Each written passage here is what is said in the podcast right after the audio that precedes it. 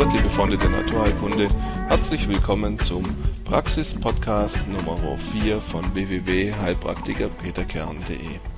Wie beim letzten Podcast versprochen, wollen wir uns heute beschäftigen mit historischen Hinweisen auf den Gebrauch von Amygdalin in der Krebstherapie. Das sind für mich auf jeden Fall ganz neue Erkenntnisse gewesen. Auf diese Literatur bin ich gestoßen, als ich Recherche für das von mir nun beinahe fertiggestellte Buch über Vitamin B17 angestellt habe. Und zwar habe ich folgendes gefunden.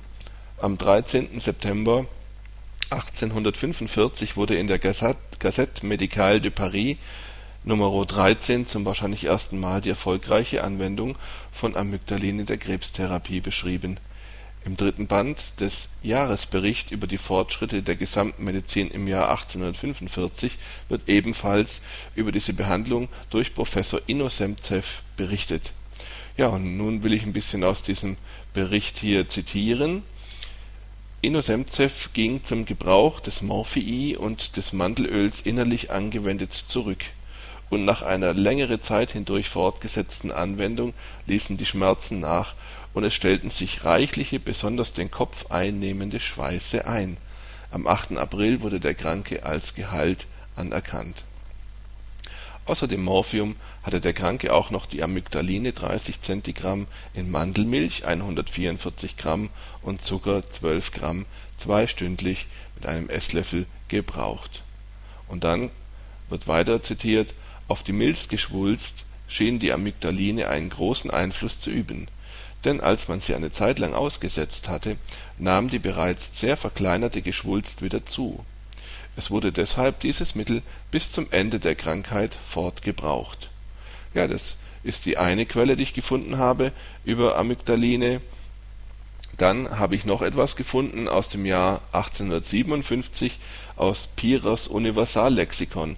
Und hier geht es darum, dass in einem Artikel über den Kirschlorbeer die Ähnlichkeiten zu dem sogenannten Bittermandelwasser herausgestellt werden und dort wird auch erwähnt, dass dieses Mittel damals schon gegen Gebärmutterkrebs, dort heißt es Mutterkrebs, eingesetzt wurde. Auch hier möchte ich ganz ein bisschen draus zitieren. Okay, also aus Piras Universallexikon, Band 9 von 1857. Kirschlorbeer ein ansehnlicher Baum im Orient, auch in Südeuropa, bei uns in Glashäusern durchzuwintern.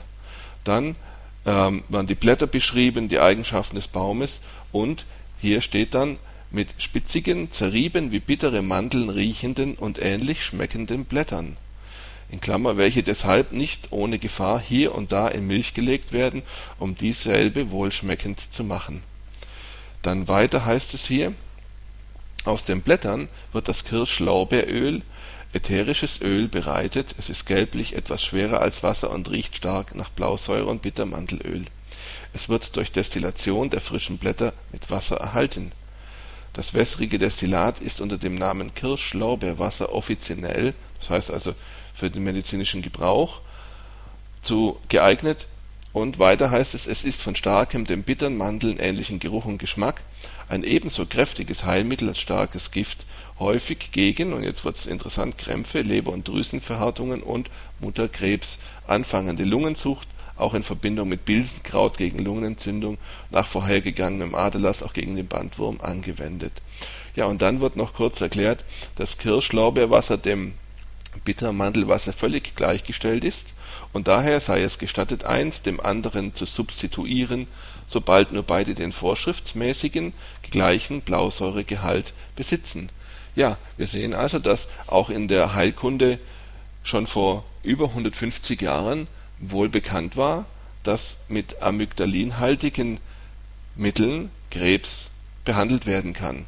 Das sind doch ganz interessante Hinweise, dass also diese Technik seit vielen, vielen Jahren, wir vermuten schon seit Jahrhunderten durchaus bekannt war. Ich habe auch gelesen, dass schon die alten Römer eine ähnlich dem Bittermandelwasser erzeugte Tinktur benutzt haben, auch um Krebs zu behandeln. Leider fehlen mir hier irgendwelche historischen Hinweise. Ich bekomme keine Quellen dazu. Ähm, das ist schade, sonst hätte man das auch noch in das Buch einbauen können. Ja, ich hoffe, ich konnte euch heute wieder ein bisschen Aufschluss geben über die Wirksamkeit und Wirkungsweise dieses Mittels, dieses Vitamin B17 Amygdalin. Und ich freue mich schon, wenn ich euch wieder einen neuen Praxis-Podcast liefern kann. Bis dahin wünsche ich euch eine gute Zeit und sage Tschüss, ciao und Wiederhören.